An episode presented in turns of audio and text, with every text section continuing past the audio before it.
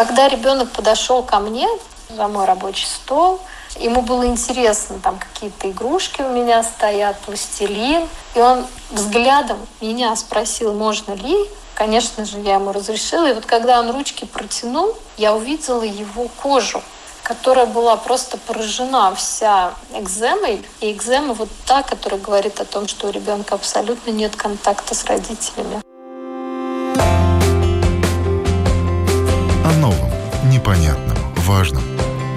Простыми словами.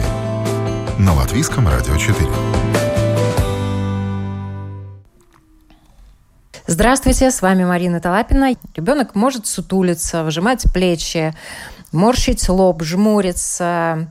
О чем это все свидетельствует и надо ли исправлять или само пройдет? Вот как читать ребенка по его телу? На эти и другие вопросы сегодня отвечают психологи. Я рада представить Сегодня с нами Анна Герман, дипломированный психолог, коуч с международной сертификацией, направление детское и семейное консультирование. Анна также специалист по телесно-ориентированной терапии и научные хобби ее – нейробиология, язык, культура и межкультурные коммуникации. И также у нас сегодня Витаутас Вербицкис, дипломированный психолог, сфера специализации кризисная психология. У Витаутаса большой опыт работы в структурах. Он также преподаватель курса «Теория личности» и также является тренером цигун. Он организовал и ведет и групповой пси-фитнес. И я честно скажу, что я ждала этих спикеров, а потому что я сама мама шестилетнего мальчугана, и мнению этих экспертов я доверяю. Итак, то, что есть различные специалисты, которые многое могут сказать, взглянув на тело человека, тело ребенка, доказывать никому не надо. Вот. А что о теле ребенка могут сказать психологи? Анна, давайте начнем с вас. Ну, во-первых, конечно же, манера общения, то, как он заходит в кабинет – сам он заходит или не сам, или его привозят родители. Я в основном специализируюсь, работаю с детьми, которые учатся непосредственно в нашей гимназии. Я провожу там диагностики и непосредственно вывожу детей в такое ресурсное состояние для дальнейшего обучения. В частности, сейчас у меня пятые классы, девятые и десятые. И, конечно, знакомство наше начинается с родителей, потому что родители жалуются, что у детей нет мотивации, дети ничего не хотят, или, например, какая-то травля начинается в школе. Но когда дети приходят в кабинет, то, как правило, особенно если это девочки, по ним видно вот эту вот сутулость, о которой вы говорили, Марина. Голос, тембр голоса. Плюс, если это уже такой восьмой, девятый, десятый классы, то, конечно, они прячут свои порезы, которые уже нанесли. И, как они говорят, они таким образом вымещают свою агрессию, стресс. Но это они говорят мне. Родителям они этого, конечно же, не говорят. Ну, как они друг с другом общаются, это тоже очень о многом говорит. Ну, по большому счету, это основные такие маркеры, на которые приходится обращать внимание. Сами дети сейчас, к сожалению, не приходят к специалистам тоже есть какой-то стереотипный момент. Но если вдруг ко мне попадают дети самостоятельно, без пинка от родителей, это очень такие осознанные дети, как правило, очень уставшие дети.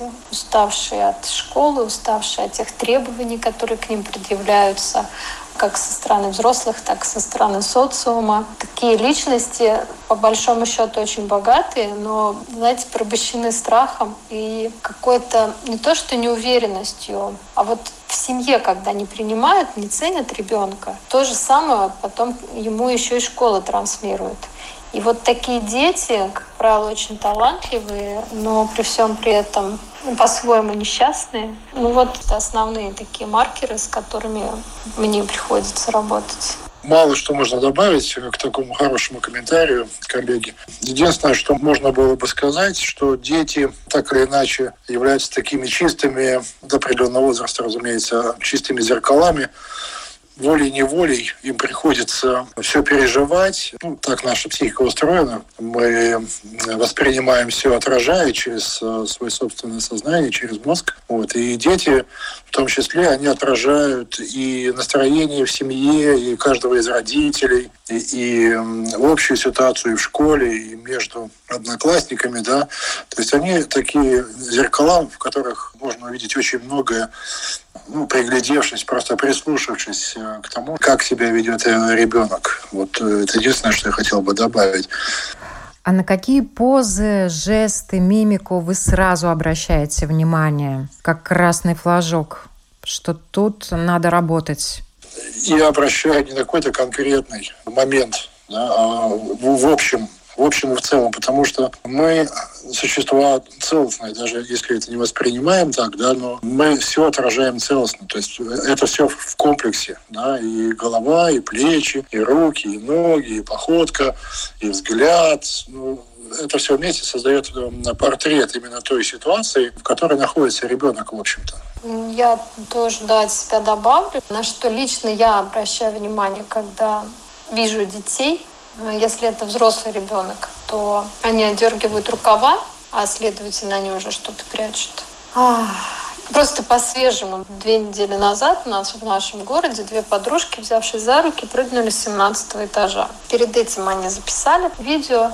При всем при этом, когда мы стали просматривать видеоматериал, то, что они там выкладывают в ТикТоке и так далее, было а, понятно уже изначально. Просто так как с девочками никто не работал, и так как они достаточно популярны были в своем обществе, одна была фотомоделью, вторая художественной гимнастикой занималась, Э, родители списывали на усталость, друзья, там, а, одноклассники списывали на то, что они там зазнались и так далее, и так далее. Но при всем при этом, при глубоком анализе, конечно, это видно. И такое понурое какое-то состояние лица, опущенные плечи, такая натянутая достаточно улыбка.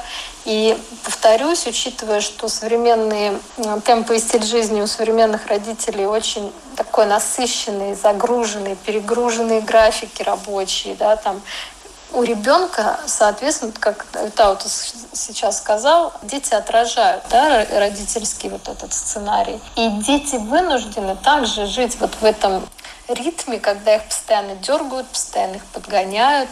У них ранний подъем, у них такая бешеная какая-то включенность в информационный поток. Это однозначно откладывается на их психике, это однозначно откладывается на их каких-то биологических процессах, особенно если это уже такой пубертат хороший, да, репродуктивная система у девочек работает, и у мальчиков тоже. То есть когда идут физиологические виды изменения, девочки начинают стесняться своего тела, мальчики, у них тоже свои определенные процессы включаются. И вся вот эта вот история, она, конечно, откладывает дополнительный отпечаток, а учитывая еще, что ребенку говорить в принципе, нельзя, потому что есть страх, что его не поймут, а есть страх, что его не услышат, это еще отражается на лице. Учитывая, что я все-таки специалист по телесно-ориентированной терапии, да, дополнительно. Первые три года я работала с детьми ДЦП и их родителями, то все вот эти мышечные панцири, которые по методу Райха присутствуют в теле, они все, все считываются абсолютно все считываются. Но если мы берем ребенка с ДЦП, в процессе нейроляции возникла какая-то патология, то современные дети, которые живут, ходят, учатся, занимаются спортом, у них это приобретенное состояние и приобретенное, конечно же, за счет вот этих вот многочисленных стрессов, эмоциональных перегрузок, повышенной нервозности, которую отчасти они впитывают от своих родителей и от учителей. То есть взрослые вот так сильно достаточно давляют на детей, поэтому если уж прям конкретно по телу, это челюсть, которая постоянно бегает, это очень уставшие, иногда бегающие глаза, это опущенные такие рукава длинные. Девочки сейчас очень любят всевозможные худи и толстовки, потому что даже если она худенькая, она все равно почему-то считает себя толстой. Ну, это вот опять же то, что из моей практики. Язык тела ребенка и язык тела взрослого человека, чем они отличаются, кого можно легче прочитать по телу. Вот маленькие дети, они говорят все, что думают, так и, наверное, люди постарше, они вот этот панцирь наращивают, у них, может быть, зажимы какие-то и есть, но они достаточно сдержанно себя ведут. А вот подростки, я думаю, то, что касается тела, невербалики, они в этом отношении более откровенны. Но это мое предположение, так это или нет. Вопрос вам как экспертам. Вы правы, Марина. У подростков включенность в эмоциональные процессы особенно, ну, вот эта неконтролируемая, она, конечно, считывается моментально. У взрослых это уже в хронику заходит, и взрослых их легче читать по телу только потому, что там есть уже такие, знаете, закоренелые отпечатки. И походка, и плоскостопие, и положение головы, и тембр речи. Ну, то есть такие, опять же, многочисленные пункты. Вот. А у ребенка, да, на самом деле, когда мы видим тело, оно одно, и в большинстве случаев лично я могу прочувствовать ребенка только когда я уже, например, взяла за голову, да, и ребенок доверяет, не доверяет, как он себя ведет, или там при встрече, если мы здороваемся, какая рука, какая кожа, насколько раскрепощен ребенок при контакте со взрослым и так далее. То есть, опять же, у всех детей могут быть ну, эмоции, да, все дети разные, эмоции у них, конечно же, тоже разные. Поэтому на один и тот же внешний раздражитель они все могут реагировать абсолютно по-разному. И при проведении диагностики какие-то дети менее адаптивны, какие-то более адаптивны. Но если ребенок регулярно подвергается какому-то стрессу без отдыха, то там тоже уже начинается хроническая такая история. Уже в лет в 13, 14, 15 это прям видно. Реакции, они, знаете, как бы латентное аутичное поведение. То есть он как будто бы рядом, но в то же время он где-то далеко в своих мыслях. И здесь его сочетать будет очень трудно, потому что нужно сначала войти в его поле, вытащить в свое поле, начать какое-то взаимодействие. В большинстве случаев такие дети, конечно, очень сложно идут на контакт. Я знаю, что Витутус работает со взрослыми людьми, которые тоже достаточно сложно идут на контакт. Вот э, очень интересно твой комментарий услышать, если можно сравнить дети, взрослые, когда, может быть, взрослые ведут себя как дети тоже. Ну, мы всегда остаемся детьми в той или иной степени. Весь вопрос э, в том, как мы прячем этого нашего внутреннего ребенка, что называется. Да? Взросление вопрос такой неоднозначный, да, то есть приобретение э, специальности или высшего образования не гарантирует личностного взросления. Вот. И некоторые взрослые люди продолжают быть вот этими детьми и в 50, и в 60 лет, могут вести себя как подростки в определенных ситуациях. Здесь э, большой разброс вариантов. Вот, э, видимо, это как-то зависит от э, личностной истории каждого человека, взрослого, большого ребенка. Да?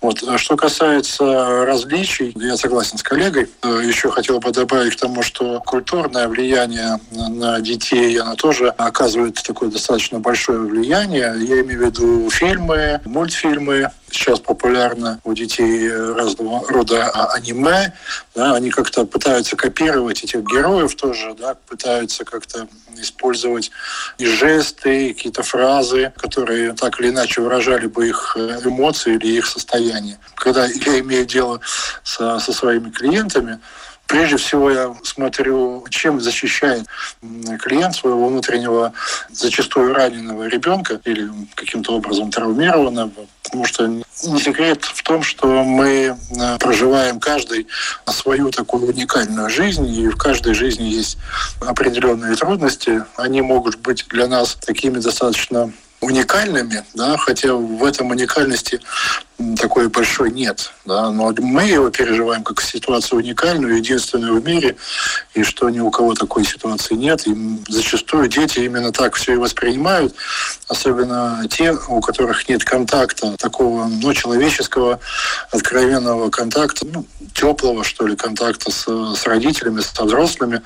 Вот, потому что чаще всего родители приучают каким-то нормам, каким-то правилам поведения. Да? Вот, И зачастую дети такие чистые, что называется, э, существа, которые видят и правдивость, и видят одновременно некую фальш, да, они вот от этого тоже, я так встречался в практике, страдают между тем, что родители говорят, что от них требуют, и как себя родители сами ведут. Вот эти стрессы, неправдивости, так сказать, или лжи, тоже зачастую достаточно сильно влияют да, на поведение, вот, на эмоции, на реакции, на, на, на контакты, на общение. Я считаю, что по мере обретения такого жизненного опыта мы все остаемся детьми, и разница только в толщине брони, что называется, да, в толщине этого мышечного корсета. Вот. А по сути, на мой взгляд, он начинает сильно формироваться тогда, когда возникают вот эти первые подростковые бунты, что называется, да, когда ребенок начинает понимать, где я, где не я, где то, что я чувствую, то, что чувствуют другие, ребенок начинает защищаться от этого внешнего мира, зачастую для него такого э, опасного, ну, поскольку никто ничего не, не разъясняет, не объясняет. Вот. Счастливы те, у кого есть э, взрослый родитель, да, не, не по годам, а именно зрелый. Вот. Но, к сожалению, вопрос э, такой личностной зрелости, он э, на данный момент не актуален по каким-то причинам. Но на самом деле зрелость личности проявляется и вот в ответственности и перед собой, и перед своими детьми, и в говорении то, что есть, в отсутствии таких шизофренических посылов да, своим детям. Я говорю одно, а делаю другое, думаю вообще третье, да, вот такие вот вещи, они оставляют свой след да, и в теле ребенка, ну и, соответственно, в психике, потому что тело и психика, они едины, да, они не, не могут быть разделимы. Да, мы умеем мимикрировать, мы умеем с возрастом да, изображать необходимые эмоции, социально желаемые, так называемые. Да. Вот, все больше и больше маска утолщается все больше и больше происходит э, идентификация с этой маской. Вот, и мы уже сами забываем, кто мы такие, да, но все же мы остаемся теми самыми детьми, которые э, чувствуют, понимают, переживают, иногда боятся, вот, иногда восторженно относятся к этому миру. Очень все по-разному. Это такой бесконечный процесс, который можно видеть, наблюдать реагировать по-разному. И говорить об этом бесконечно долго, конечно, тоже можно. Ну вот я хотела бы поговорить также о том, что напряжение в теле, да, ребенка напрягают родители, я говорю, напрягают в кавычках, но понятно, не принимают дома, он напряжен. Он приходит в школу, там расслабиться не может, и учителя его окружение, дети тоже его напрягают, э, и опять тело напряжено. Но где-то же и в какие-то моменты он должен расслабляться. Да? Может быть, это во сне происходит. Психика же все-таки не резиновый шарик, да, вот чтобы она не лопнула. Человек должен где-то и как-то расслабляться. Анна, может быть, вы расскажете, как это происходит? Или это напряжение копится, копится, копится, копится, и потом выстреливает каким-то неадекватным поведением. Смотрите, если мы заходим именно через транзактный анализ, да, который чуть ранее был озвучен, и ребенок вернее, внутреннее дитя стал родителем, а при всем при этом эмоционально это далеко до качественного взрослого, то есть эмоционально такое взросление не произошло контакт с ребенком, конечно, не будет с родившимся, с новорожденным. Новоиспеченный родитель будет доказывать своим родителям, что он хороший родитель при всем при этом будет постоянно находиться в позиции жертвы и совершенно забудет о том, что этому ребенку, там, сын, дочь, неважно, нужно внимание, любовь, а не какие-то обиды детские и так далее. И вот в этот момент как раз-таки у малыша начинается уже скапливаться, так как он все-таки общается первые дни на бессознательном уровне, да, считывается общее такое настроение, у него развиты только нюх и э, какой-то определенный там окуляр зрения для того, чтобы видеть какой-то определенный угол. Но важно вот этот контакт иметь. А сегодня, к сожалению, модно не кормить грудью. И все, контакт обрывается, напряжение в ребенке начинает нарастать. И вот прямо с последнего, что у меня недавно произошло, родители пришли с ребенком, мальчику 5 лет, и они очень сильно гордятся, что их ребенок такой самостоятельный, что он даже готов из дома в сад сам один идти.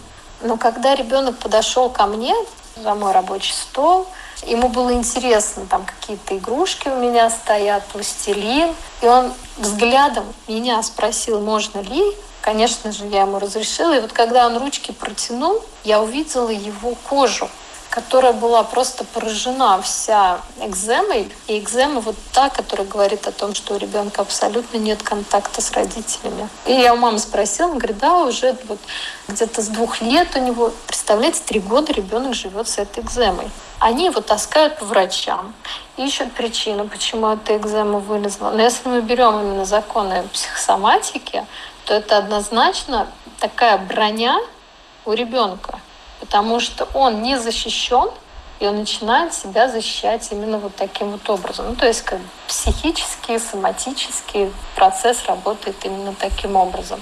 Мне хочется таким родителям просто у них спросить, ну, неужели вы не понимаете, а, откуда корни? Конечно, в процессе там, консультации, реабилитации, общения у кого-то что-то где-то происходит, особенно когда мы отыгрываем их роли по транзактному анализу, кто они есть, в какой роли они там папа, в какой роли они мама, когда в какой роли они муж и жена. У них что-то где-то начинает вставать на месте. Но проблема в том, что ребенок с двух лет живет в панцире. И этот панцирь очень болезненный. И это останется травмой на всю жизнь, потому что ребенок с самого раннего возраста привык бороться с настоящей физической болью. Таким образом, в принципе, и все остальное у детей формируется. И отвечая вот на вопрос, да, как же он отдыхает, вот этот мальчик, например, он отдыхал, когда он не находился дома, когда с ним разговаривали, когда он ходил там, к соседям, они в гости ходили, и там мама играла с детьми, папа играл с детьми. То есть, когда у ребенка был контакт, в этот момент он расслаблялся и отдыхал. Когда, например, он у бабушки ночевал, и бабушка перед сном ему читала сказку там, или молитву, там бабушка такая достаточно набожная женщина, он в этот момент тоже расслаблялся. Но это в этой семье. В большинстве семей происходит так, что у ребенка расщепляется его внутренняя личность, вот это вот внутреннее ядро. И хорошо, если ребенок, например, ушел в спорт. А ведь есть те, кто с 5-6 лет уже на улице, они уже попробовали сигареты, они уже попробовали какие-то спиртные напитки, и все. В этом они нашли свое расслабление, вот этот дым, иллюзорное состояние, что им хорошо, и в принципе здесь они защищены. Вот это будущее наркоманы, алкоголики, которых потом во взрослом уже возрасте, конечно, реабилитировать можно, но очень сложно. Поэтому выход у каждого ребенка свой. Хотелось бы побольше хороших историй. Ну, еще немножко попугаем, если можно. И я думаю, что Витаутас лучше расскажет об этом. У каждого э, человека, будь то наркоман э, или алкоголик, от которого судьба привела ну, судьба, может быть, или наши суды привели ко мне в кабинет, ну, поскольку я работаю в тюрьме, такая тенденция прямая прослеживается между тем, как ребенок жил, как он проводил свои детские годы, начиная там с самого раннего детства, какая была атмосфера в семье, как э, относились э, друг к другу папа с мамой, бабушка с дедушкой, вот что там э, происходило, да, как они выходили на улицу, как они делали первые затяжки, как они пробовали первый раз какой-нибудь спайс или еще что-нибудь, что впоследствии приводило уже к героину или к. В общем, истории очень разные, да, но всех их объединяет одно – это семейное тепло, человеческое тепло, а точнее его отсутствие да, подмена реальности, ну, такой человеческой, теплой такого отношения, открытого, такой безусловной любви да, среди моих клиентов ну, практически не встречалось. Всем бы этого, конечно, хотелось, но даже если взять статистику, статистика у меня за годы моей работы, она уже за тысячу перевалила клиентов, да, вот, я уже перестал читать. Но еще раз говорю, вот человеческое я, да, к сожалению, теряется именно из-за того, что люди употребляют, да.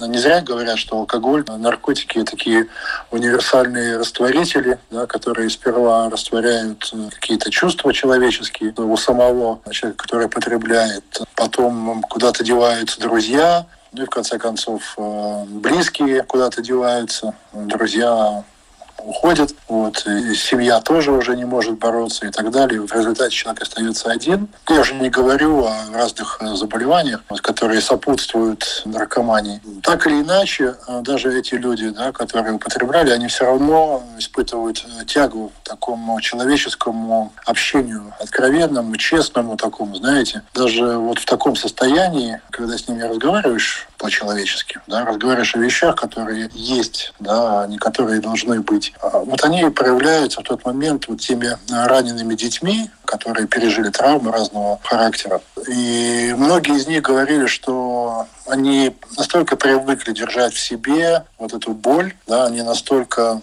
ее скрывали от других, особенно это среди мужчин распространено. Мужчины, э, знаете, не плачут, избитая такая фраза есть, но это приводит к тому, что однажды человек приходит в себя, а рядом с ним, к сожалению, не, не живой человек другой, да, просто потому, что эмоции настолько зашкаливали, что сознание просто отключилось, да, и пример из практики.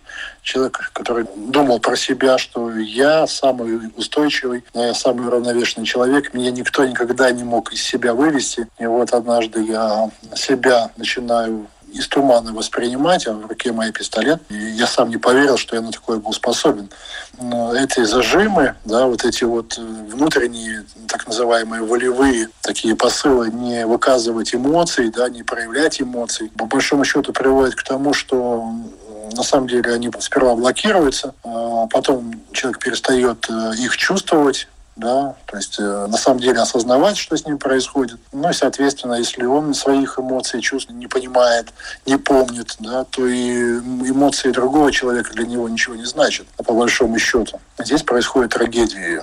К сожалению, очень много трагедий. Но, на мой взгляд, э, было бы хорошо детям в школе больше или почаще рассказывать вообще о психике, да, вообще, что такое человек, как мы устроены, да, что такое эмоции, да, что такое эмоциональный интеллект, да, что делать с тем, если вы что-то чувствуете, и как это разрядить. Да, это, на мой взгляд, это очень важно, и общество, по большому счету, от этого страдает. И не только жертвы, да, но и сами люди потом страдают из-за тех ошибок, из-за тех поступков, которые они совершили. Хоть и не всегда показывают да, потому что мужчины не плачут.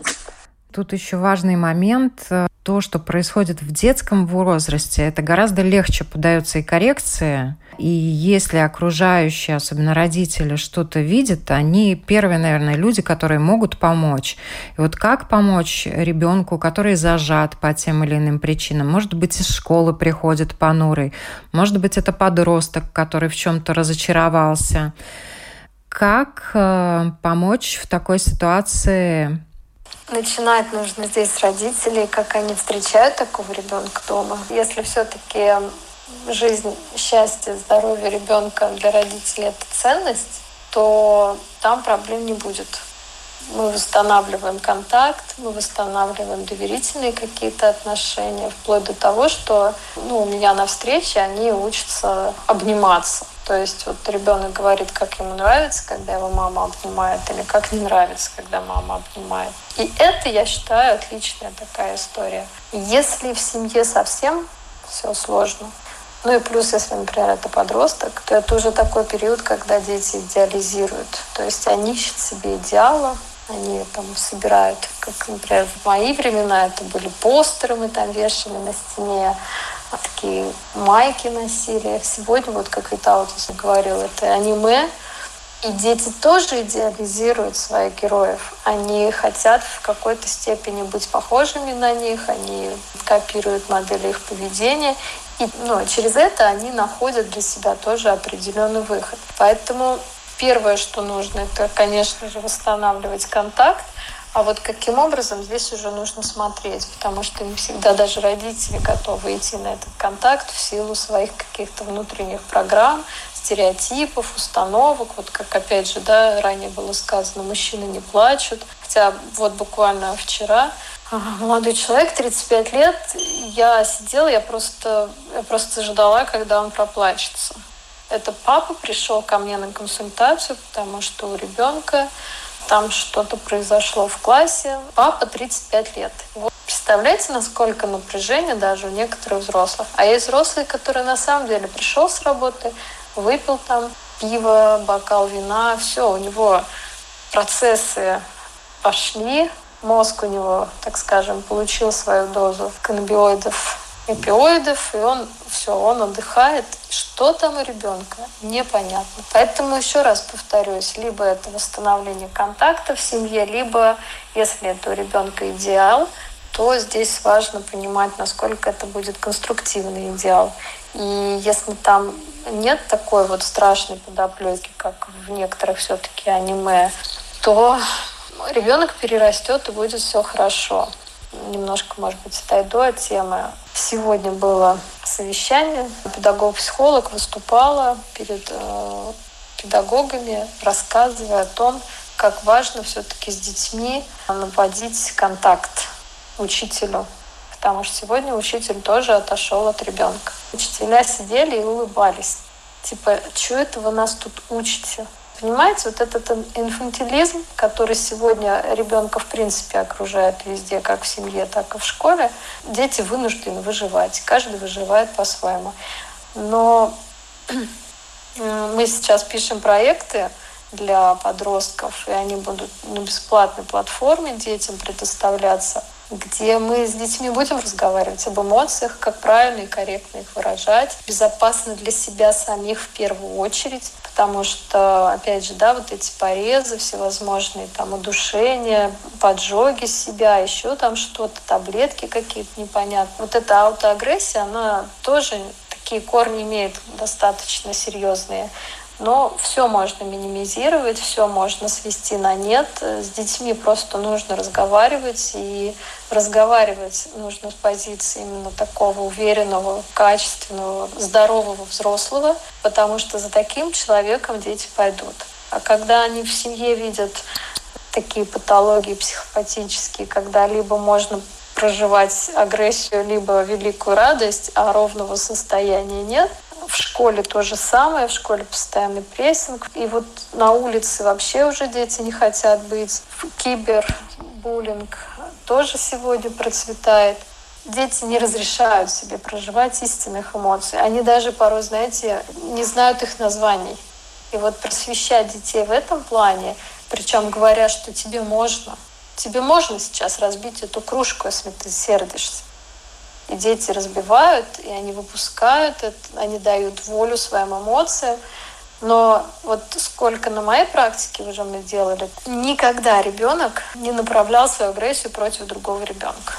Поэтому с детьми важно разговаривать, детям важно рассказывать об этом, о том, что такое эмоция, что такое вообще здоровье, что такое твой личный потенциал и насколько вот это, знаете, духовно-нравственное воспитание. Здесь я тоже полностью поддерживаю Виталтус, потому что духовно-нравственное воспитание — это один из первых таких аспектов, которые просто необходимо возвращать в образовательную систему. Ну, наверное, будем подводить итоги нашей сегодняшней беседы. Такое резюме маленькое можно? Конечно. Если вот, опять же, агрессия, да, агрессия все-таки это такое вторичное уже ощущение ребенка. У нас есть первичные эмоции, которые мы, к сожалению, не можем контролировать. Мы можем контролировать только реакции на те или иные эмоции. И вот родителям а, я бы очень рекомендовала завести для себя такой дневник, или даже не дневник, а словарь словарь чувств. О чем это? Если, например, страх, то в страхе ребенок переживает определенные чувства. Если это печаль, ребенок в печали переживает определенные чувства. Увидев то или иное чувство, которое ребенок в себе несет, мы можем увидеть корень этого чувства. Разложив этот корень, мы в принципе нивелируем саму причину такого состояния. Поэтому вот если брать именно ребенок в плюсе, дитя в плюсе, естественный, адаптивный, естественный, он все время играет, у него все хорошо. Адаптивный ребенок, он проживает свои чувства. И если вот эти два плюса, они все-таки спускаются в минусовой диапазон, это плохо. А если мы, родители, учим детей правильно говорить о своих чувствах, одевая их в правильные слова. Это очень важно и для лингвистики, и для развития мозга, и для более качественного, глубокого проживания эмоций. То поверьте, детям намного интереснее будет, и они уже даже сами же по своему телу смогут, так скажем, обратный анализ включать. И вот если здесь у меня там рука зачесалась, значит что-то где-то у меня непорядок. Дети в эту историю включаются очень активно. Главное, грамотно им об этом рассказать. Вот, спасибо большое. А, кстати, что это значит, если рука зачесалась? Это я очень условно. У кого-то кулак чешется, у кого-то рука чешется, у всех как бы своя а, история. Но вот э, в частности, тело же, оно опять же, да, продолжатель нашего бессознательного, нашей бессознательной программы. И умение отследить вот это когнитивное движение наших эмоций, Именно так мы можем, в принципе, управлять своими чувствами, своими реакциями и переписывать какие-то убеждения. Но это больше про взрослых. А детей изначально просто нужно научить правильно выражать свои эмоции, правильно их признавать. И если агрессия из страха, то нужно разложить страх. Если агрессия из какого-то там стыда, то нужно разложить этот стыд. Если агрессия из одиночества, тоже нужно это одиночество разложить. Важно понимать корень. Спасибо большое, Витотас. Мне бы хотелось вам пожелать, чтобы вы стали, прежде всего, вашим детям другом да, чтобы вы дружили с ними. Второе, чтобы мне хотелось сказать, дети все равно возьмут не то, что вы им рассказываете, они возьмут то, как вы сами живете. Они возьмут э, то, даже то, что вы не представляете. Да? Поэтому, если вы будете честны с самим собой, если вы будете открыты своим чувствам, своим эмоциям, если вы будете их обсуждать со своей супругой вот, или с детьми, дети будете объяснять, почему вы так или иначе реагируете или поступаете в связи с той или иной эмоцией, да, детям это будет более понятно, потому что они не обладают всем набором тех знаний, которым мы обладаем, но посредством нашего опыта они приобретают свой опыт, они сравнивают, они смотрят, Э, они поступают так же, как мы. Иногда указывают нам, что мы ошибаемся. Вот. Еще полезно у детей чему-то даже поучиться. Я часто прошу меня научить чему-нибудь такому, чего они умеют сами. Вот. Э, это как один из таких способов э, наладить контакт. Да, если кому-то может пригодиться, буду очень рад. Так что дружите со своими детьми, будьте настоящими и просто будьте с ними. Желаю вам всего хорошего и до следующих эфиров. Спасибо большое. Да. Будьте Спасибо. вместе, а не рядом. Я хочу поблагодарить и напомнить, сегодня мы говорили о том, что можно узнать о ребенке по его телу. На мои вопросы отвечали Анна Герман, дипломированный психолог, ну и Витаутас Вербицкис, дипломированный психолог. И если вы слушали нас не с самого начала, у нас есть подкаст программы «Школа для родителей» на Латвийском радио 4. Нас можно слушать практически на всех платформах, включая Spotify, Google, Apple Podcast. Так что заходите, слушайте. И спасибо, что были с нами, что слушали. И мы вам за это очень благодарны. Спасибо всем. О новом, непонятном, важном. Простыми словами. На Латвийском радио 4.